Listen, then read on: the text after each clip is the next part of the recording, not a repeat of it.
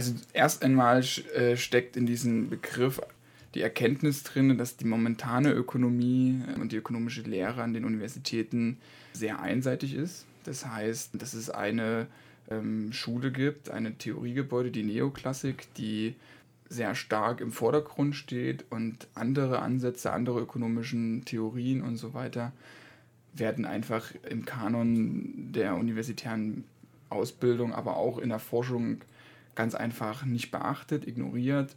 Wir haben den Anspruch, eben weil die Ökonomie als Wissenschaft sehr eintönig ist, einfach diese, diese Vielfalt wiederherzustellen. Deswegen plurale Ökonomik. Wir möchten, dass möglichst alle Theorien oder so viel wie möglich Theorien Platz haben, auch in der Ausbildung, um möglichst ein breites Bild auf, auf die Wirtschaft und das Wirtschaftsgeschehen zu bekommen plurale Ökonomik. Ihr seid die Initiative aus Halle, aber ist ja ganz deutschlandweit oder beziehungsweise auch überall auf der ganzen Welt verteilt.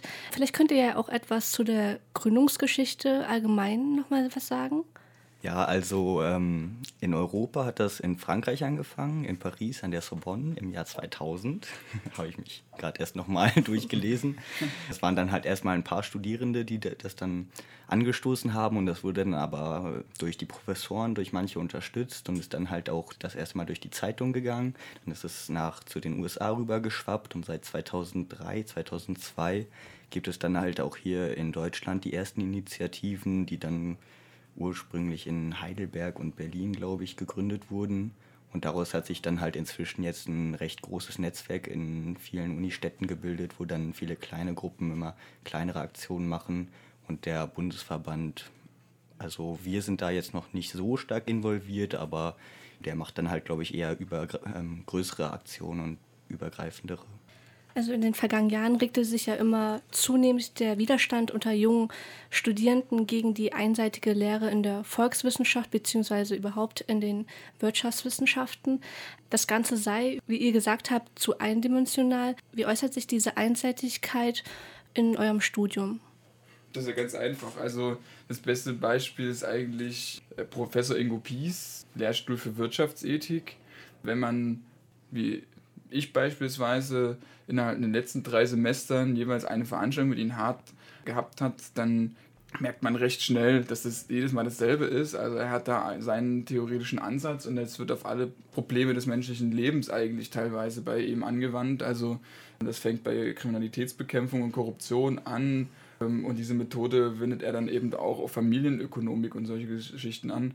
Das sind so Sachen, wo das ganz krass auffällt. Aber ein weiterer Punkt ist ganz einfach, wir haben jemanden dabei, der mittlerweile schon promoviert am UFZ und der selber Volkswirtschaftslehre sieben Jahre lang studiert hat und sagt, er hat nie wirklich selbst innerhalb, also es gibt ja selbst, äh, sage ich mal, noch unterschiedliche Theorien innerhalb de, der Neoklassik und selbst davon hat er nicht, nicht viel mitbekommen. Also ist selbst eine eingeschränkte Sicht auf die Neoklassik, die vermittelt wird. Das sieht man eben daran, dass wenn man Studenten fragt, was ist denn zum Beispiel Post-Keynesianismus oder habt ihr denn schon mal was von Marx gelesen oder irgend sowas, das sind ja alles, sage ich mal, Sachen, die sehr wichtig sind, ja, die auch hochspannend sind und auch hochaktuell sind. Ein normaler Ökonomiestudent hört davon nichts und das merkt man halt innerhalb des Studiums. Ich, was mich halt schon krass schockiert hat, war, dass man bei den Einführungsvorlesungen, die nennen sich selber Einführung in die VWL, dass man dort halt keine, was eher etwas Verallgemeinerndes verspricht, dass man halt einen groben Überblick kriegt, ist einfach nur ganz klar die neoklassische Linie. Man lernt, wie man Modelle zeichnet, man lernt, wie man Angebot und Nachfrage in, mit Graphen darstellt, aber inwiefern sich die Wirtschaft entwickelt hat, was wirklich die Grundlagen sind und die vielen anderen Ansätze, die man ansprechen könnte, Stichwort andere Theorieschulen, Stichwort muss Geld überhaupt immer den Nutzen und die Wünsche von den Menschen darstellen? Gibt es da nicht auch andere Mittel? Das wurde halt komplett ausgelassen und dann quasi so ein Modul Einführung in die VWL zu nennen, finde ich eine Frechheit. Ich finde, dann sollte es einfach Einführung in die Neoklassik heißen, weil es das war. Also viel äußert sich das auch darin, dass immer ökonomische Probleme und Sachverhalte immer als Entscheidungsprobleme einzelner Individuen gedeutet werden, dass es dann Parameter gibt, wo dann geguckt wird, wie entscheidet sich dann das Individuum wann und wie wäre es rational und das ist eigentlich immer Gesetz. Und wird auch nicht weiter hinterfragt und ist die Grundlage von den Modellen, also dass ökonomische Probleme immer so betrachtet werden, als wäre das ein Problem eines rationalen Individuums, das ich irgendwie entscheiden müsste. Ihr habt jetzt gesagt, dass es in den Wirtschaftsstudiengängen hauptsächlich um neoklassische mathematische Modelle handelt, in denen ausschließlich rationale Akteure existieren. Wie sehe denn für euch ein zufriedener Lehrplan aus? Das Erste, was gerade in Halle fehlt, ist einfach die Geschichte der Wirtschaftswissenschaften. Einfach mal zu sehen, wie haben die alten Griechen, da hat der Aristoteles schon angefangen, das erste Mal diesen Begriff Eukos, der dann letztendlich auch die Grundlage für Ökonomie, also ne, das ist ja quasi die, die Wortherkunft des Wortes Ökonomie, wo das überhaupt herkommt, was er da gemacht hat, das ist ja ganz interessant. Und dann natürlich, was ab Adam Smith passiert ist. So. Und auch davor gab es ja schon ökonomisch, also Adam Smith ist ja, sage ich mal, wird zwar immer so als erster Ökonom betrachtet, aber er war natürlich derjenige, der, sage ich mal, recht Ökonomie modernen Verständnis gemacht hat. Ähm, wenn man erst mal einen so einen geschichtlichen Abriss vermittelt bekommt, also was, wie ist eigentlich Ökonomie entstanden, auch dass man da ein Verständnis dafür entwickelt, dass ökonomische Theorien auch nur, sage ich mal, innerhalb ihrer, ihrer historischen Zeit äh, zu verstehen sind und dass natürlich auch jede Menge äh, Irrtümer da drin steckten, die natürlich auch mit anderen Annahmen zusammenhängen. So ein Verständnis zu fördern, eben indem man, sage ich mal, die Ideengeschichte der Ökonomie mal ein Semester lang wirklich intensiv sich damit auseinandersetzt, das wäre auf jeden Fall ein zentraler Bestandteil, der sich unbedingt ändern müsste, weil dann würde nämlich auch so ein bisschen so der, der Verstand auch geschärft bei den Studenten, dass wir uns ja heute, sage ich mal, noch mit, also die unsichtbare Hand des Marktes ist so ein Mythos, der heute noch äh, vermittelt wird, den Smith vor 300 Jahren irgendwann mal in die Welt gesetzt hat und wo es heute Soziologen gibt oder Ideengeschichtwissenschaftler, ähm, äh, die sagen, naja, äh, der hat noch an Gott geglaubt und es war eben äh, naja, letztendlich ein anderer Ausdruck einer Allmacht, die sich da irgendwie wieder, wiederfinden lässt. Also das ist dann letztendlich auch der zweite zentrale Punkt, der fehlt. Und das ist zwar, das wird zwar immer wieder stark betont und immer wieder ganz groß geschrieben, das Wort Interdisziplinarität, aber es wird nicht gelebt, nicht in der Ökonomie. Also die Ökonomie versucht zwar gerne alle möglichen Sachen sich in über, also wie gesagt, alle Bereiche des menschlichen Lebens irgendwie zu erklären zu beschreiben mit ihren Modellen, aber wenn dann mal andere Wissenschaften sich, sage ich mal, auf ökonomische Sachverhalte irgendwie konzentrieren, wie die Soziologie oder so, dann sind Ökonomen extrem beratungsresistent und äh, blocken sofort ab und haben da eigentlich gar keinen, äh, das ist auch, glaube ich, wissenschaftlich belegt durch Umfragen, äh, dass Ökonomen und Ökonomieprofessoren deutlich weniger offen sind für andere Wissenschaftsdisziplinen, während hingegen das bei anderen Wissenschaftsdisziplinen nicht der Fall ist. Und genau eben so ein paar grundlegende Sachen aus der Soziologie einfach mal gewisse Sachen so soziologisch zu betrachten. Ja, was ist denn überhaupt Markt? Also was ist Geld? Das sind so zentrale Fragen, die werden einfach nicht beantwortet, die werden auch einfach nicht gestellt, auch nicht im Studium und das sind so, so Sachen, die man durchaus implementieren könnte in einem Wirtschaftsstudium nach meinen Vorstellungen oder implementieren müsste als Beispiel, wie inwiefern sich das auswirkt, ist halt auch, kann man auch sagen, dass die Finanzkrise, in der wir halt derzeitig alle irgendwie betroffen sind und die halt jetzt auch schon wieder erstarkt, total außer Acht gelassen wird. Und wenn man dann mal die Geschichte betrachten würde, würde man halt erkennen, dass die Finanzkrisen, die es bisher gab, immer nach ähnlichen Grundmustern ablaufen. Und es ist doch irgendwie klar, dass wenn man die Muster kennt, dass man dann heute in der jetzigen Zeit sie besser erklären könnte und vielleicht auch verhindern könnte. Und dadurch, dass das, das nicht geschieht, das ist einfach für mich nicht erklärbar, dass man sich nicht damit befasst. Also dann kann man ja auch gar nicht zu einer Lösung oder irgendwie zu Erkenntnissen kommen, wenn man das den Studenten nicht vermittelt, dass es dort Zusammenhänge gibt. Und woran liegt das eurer Ansicht nach, dass es keine Theorievielfalt in der Ökonomik gibt? Eigentlich ist das relativ einfach, wenn man wirtschaftswissenschaftlich Karriere machen will. Dann kommt es darauf an, dass man Aufsätze publiziert in namhaften Zeitungen. Wenn man Aufsätze in namhaften Zeitungen publizieren will, dann geht es nur, wenn man den neoklassischen Ansatz folgt.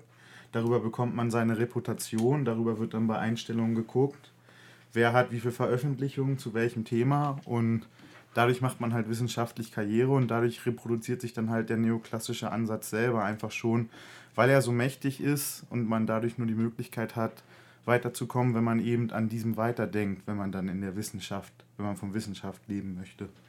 Ja, also unsere erste Vorlesung, die wir dazu organisiert hatten, die hat sich halt genau damit befasst. Also das war Herr Jakob Kappeler von der Uni Linz und der hat halt erstmal erklärt, wieso gibt es überhaupt diesen Monotheismus in der ökonomischen Bildung. Und dann hat er halt gesagt, wie das entsteht. Und wie Wilhelm jetzt schon gesagt hat, das sind halt so Reproduktionsmechanismen, die sich selber verstärken. Und dort anzusetzen, halt zu sagen, okay, dann müssen wir jetzt mal offener sein für andere Ansätze und die irgendwie an die Uni tragen, weil von alleine passiert das einfach nicht. Da muss man halt dann ein Bewusstsein bei den Studenten, Studierenden entwickeln und dann halt später da in Kontakt mit den Verantwortlichen, den Professoren und dem Senat treten und sagen, hier, wir brauchen entweder neue Lehrstühle oder zumindest neue Themen bei den Modulen. Ein Ding, warum natürlich gerade, also ich meine, diese Reproduktionsmechanismen gibt es natürlich auch in anderen Wissenschaften, in eigentlich allen anderen Wissenschaften. Das ist wissenschaftstheoretisch nachgewiesen. Das, der Grund, warum das in der Ökonomie so extrem ist, meiner Ansicht nach, hat auch was mit Macht zu tun. Also ich meine, frei nach Marx könnte man sagen, äh, die herrschenden Gedanken sind die Gedanken der Herrschenden. Es ist einfach so, dass äh, letztendlich unheimlich viele Leute davon profitieren. Es gibt ja auch Leute, die einfach mal diese Hegemoniegewinnung der Neoklassik oder des Neoliberalismus, da hängt ja dann noch ein ganzer Rattenschwanz an Reformen und politischen Programmen hinten dran, die natürlich auf diese Theorie aufbaut und äh, die letztendlich seit Ende der 70er Jahre auch kontinuierlich weltweit umgesetzt wird. Und wenn man sich das anguckt, dann, dann, stecken, also, dann steckt da jede Menge Geld dahinter auch, äh, in Thinktanks und so weiter und so fort. Denn wer davon profitiert. Ich meine, die, die Rezepte sind ja, die werden ja in Griechenland angewandt, ja, das beispielsweise, ja. Wie kriegt man einen Staat wieder oder eine Volkswirtschaft wieder wettbewerbsfähig, ja? Und eine große Sache sind strukturelle Reformen und das heißt natürlich Kündigungsschutz, äh, Staat abbauen, solche Geschichten, Löhne senken, Renten senken, Sozialversicherung äh, eindampfen und wer profitiert, ist ganz klar. Da fallen quasi die Lohnnebenkosten und die letztendlich die Arbeitgeber bezahlen würden. Und die profitieren in, in deshalb davon, weil dann die Profite steigen. So, das ist, sage ich mal, auch, also wer ein bisschen nachdenken kann, ist es auch recht offensichtlich. Und das ist natürlich ein Fakt. Die gesamte wirtschaftliche Elite profitiert davon. Also alle, die irgendwie große Vermögen, großes Kapital besitzen, profitieren eben von dieser Ausrichtung. Und deswegen wird es dann auch, sage ich mal, extra verstärkt, weil die natürlich noch ein Eigeninteresse daran haben, dass auch diese Theorie nicht aufgebrochen wird und dass die eben Mainstream bleibt und dass diese ähm, auch hegemonal bleibt. Und da wird unheimlich viel Geld auch ausgegeben, um Wissenschaftler auch da zu beschäftigen, die nur dabei sind, eben diese Reproduktion noch weiter voranzutreiben. Und das ist natürlich ein Fakt, der natürlich bei anderen Wissenschaften nicht so der Fall ist, weil eben da die Interessen und auch das, das Geld, sage ich mal, was dafür bereitstehen wird, um, um so etwas äh, zu finanzieren, eben nicht so locker sitzt. Also das äußert sich auch halt insofern in, in der ökonomischen Lehre, dass da dann eben halt gar nicht auf irgendwelche Einflüsse oder auf normative Grundlagen in der VWL rekurriert wird, sondern einfach gesagt wird, wir haben halt die Leute, die haben das Interesse, ihren Nutzen zu maximieren und das rechnen wir halt aus. Und dadurch dann so jegliche Ansichten oder jegliche Hintergrund von Machtverhältnissen oder so dann in der Theorie schon ausgeblendet sind, weil man dann halt eben ausrechnen kann, wie ein Unternehmer sein Geld maximiert und eben wie ein Arbeiter sein Geld maximiert aber so Fragen der Herkunft nach, nach Höhe der einzelnen Einkommen oder so, die sind dann halt dadurch ausgeblendet, wenn man immer nur guckt, wie optimiert ein Individuum in funktionierenden Märkten sein Vermögen, seinen Nutzen. Also wie steht es denn mit der Unterstützung seitens der Lehrenden? Gibt es da überhaupt noch Dozenten oder Professoren, die ja eine andere Denke haben als die herrschende? Also das ist halt schwer zu sagen, weil man erstmal nicht jeden Professor persönlich kennt und weiß, wie er darüber denkt. Man kann halt erstmal so als normaler Student in, sein, in die Vorlesung gehen und sich dann halt davon irgendwie eine Meinung machen, ob er dort ein bisschen alternativer oder halt ein bisschen toleranter eingestellt ist. Man kann halt dann bei manchen klar erkennen, die bewegen sich nur innerhalb dieser Neoklassik, was an sich ja erstmal nicht schlimm ist, wenn die anderen Ansätze gelehrt werden würden. Und das nicht so ist, ist es halt echt schwer, jetzt direkt einen zu sagen, der dort so direkt Unterstützung zeigen würde. Unterstützung von Professoren haben wir noch nicht. Das liegt auch daran, dass wir relativ neu sind und noch nicht die Zeiten, die Ressourcen, die Kapazitäten hatten, um auf die Professoren zuzugehen. Was ich bisher gehört habe, ist zumindest, dass Professor Blum für Wirtschaftspolitik, glaube ich, ist er äh, Lehrstuhl. Economic Governance und. Economic Governance, ja, das ist ja die ja, Richtung. Ja. Dass er äh, jemand ist, der noch, sage ich mal, derjenige von den Professoren hier in Halle ist, die noch, sage ich mal, am pluralsten, ich mal, wenn man das so nennen kann, ist. Ähm, ist natürlich immer schwer zu sagen, aber er ist zum Beispiel einer der wenigen. Es gibt, das ist nämlich noch ein Kritikpunkt, den ich vor uns vergessen habe an der jetzigen Ausbildung.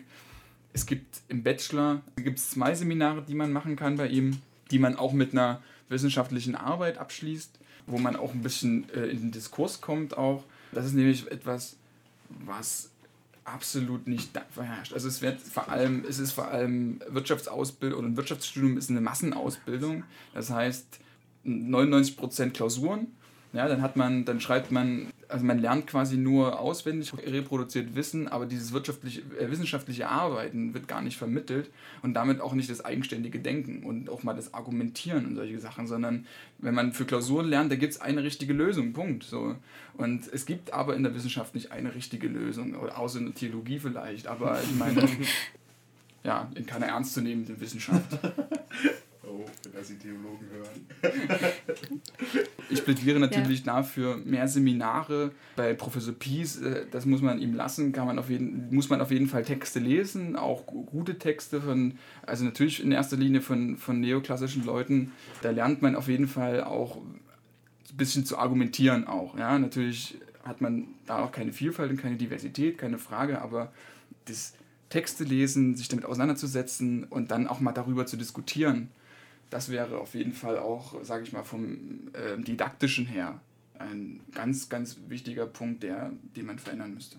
Insgesamt fordern, wie ich es jetzt gelesen habe, 40 Studentenvereinigungen aus Brasilien, Schweden, England eine plurale Ökonomik. Gibt es eine internationale Vernetzung oder wie sieht diese aus?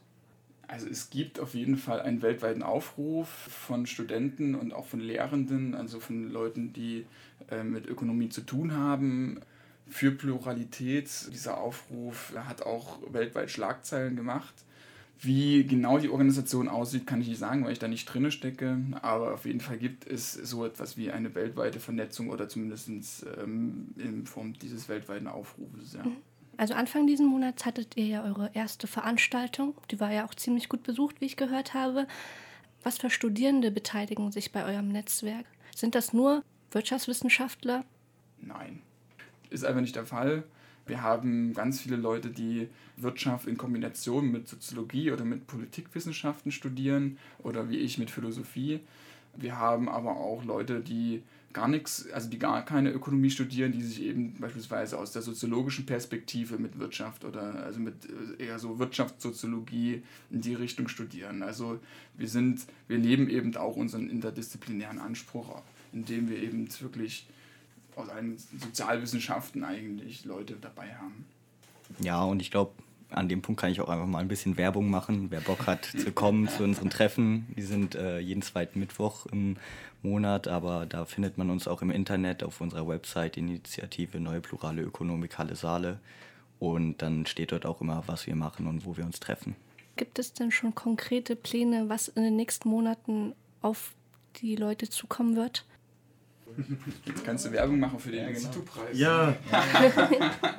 ja, und zwar haben wir vor, in der nächsten, nächsten Semester eine Veranstaltungsreihe zu machen zur Weltfinanzkrise und wollen da mal Vertreter verschiedener Schulen, postkeynesianistischer, neomarxistischer, vielleicht auch mal neoklassisch, sollen darstellen, was sie meinen, wie sie die Finanzkrise erklären würden. Ich denke, das ist ein Thema, das jetzt auch im Zuge das Platzen der chinesischen Finanzblase nochmal an Aktualität gewinnen wird und damit würden wir uns gerne beschäftigen. Und da machen wir im Moment auch mit beim ja, Wettbewerb in Anführungszeichen, wo es darum geht, dass, die, dass der Alumni-Verein der Wirtschaftswissenschaftlichen Fakultät einen Preis ausschreibt, den Insito-Preis. Da ist dann Samstag die Preisverleihung, wo dann die verschiedenen Projekte, die in die engeren Auswahl gekommen sind, vorstellen, was sie vorhaben. Und da haben wir uns beworben und hoffen natürlich, dass wir gewinnen, um dann Veranstaltungen dafür finanzieren zu können. Ja, nochmal zum Abschluss, wo kann man euch finden und wann trefft ihr euch nochmal? Ja, finden kann man uns im Hörsaal, in wirtschaftswissenschaftlichen Vorlesungen. da sitzen meistens immer einige von uns. Dann sind wir auf Facebook. Das sind immer die, die die kritischen Fragen stellen. ja, genau. Die, von denen alle genervt sind. Ach so, ihr seid die Leute, die die Vorlesung immer in die Länge ziehen. Ja, genau. Ja. Wir haben noch keinen festen Raum, wo wir uns eigentlich, also wir treffen uns zweimal im Monat jeden Mittwoch. Aber das kann sich halt noch ändern, weil wir erstmal feste Räumlichkeiten brauchen und die stehen dann halt auf unserer Website und werden dann wahrscheinlich auch über Facebook bekannt gegeben.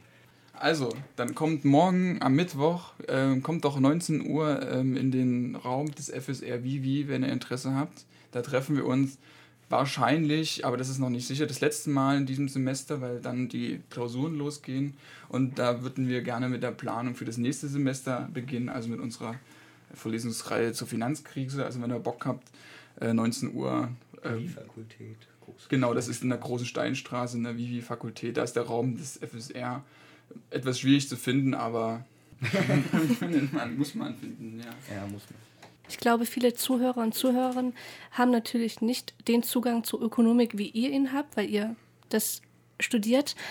Und es kam ja immer der Begriff Neoklassik. Mhm. Ich glaube, vielleicht könnt ihr noch mal den Begriff erklären, mhm. was man unter Neoklassik versteht. Also hinter diesem Begriff der Neoklassik steckt letztendlich die neoklassische Synthese. Das ist quasi der Versuch, neoklassische Theorien, jetzt gleich den Begriff mit dem Begriff, aber mit dem Keynesianismus so ein bisschen zu verbinden. Was stecken da für Annahmen hinter? Letztendlich muss man das über die Annahmen definieren. Ich denke, der entscheidendste Punkt der Neoklassik ist ganz einfach, dass sie eine Ökonomiedefinition hat, wonach Ökonomie alles das ist, wo rationale Agenten unter knappen Ressourcen handeln. Das ist letztendlich eine sehr enge, eine sehr neue Definition von Ökonomie, die mal von Lionel Robbins aufgestellt wird und die eigentlich Konsens ist in der Neoklassik, aber damit natürlich auch überall in der Ökonomie. Es findet sich kaum jemand, der das noch anzweifelt. Das heißt letztendlich, ein zentraler Aspekt davon ist der Homo economicus, also der Mensch wird immer als ein nutzenmaximierendes Wesen, was rational, also ökonomisch rational handelt, ähm, äh, definiert. Und mit diesem Modell versucht man eben letztendlich alles menschliche Verhalten zu erklären. So, also ne, von der Partnerwahl bis hin zur Kaufentscheidung, bis hin eben zur Entscheidung für ein Studium oder lauter solche Sachen versucht man eben mit diesem Modell zu erklären. Ich denke, das ist so ähm, ja, eine sehr knappe, also äh, Neoklassik in a nutshell. Also ja, das waren halt die Annahmen und ich glaube, dann noch ein zweiter Aspekt sind halt die methodischen Mittel, inwiefern man Ökonomie analysiert. Und das ist ja das, was ich schon mal erwähnt hatte, dass es halt alles versucht wird, in Modellen auf eine sehr mathematische Weise darzustellen.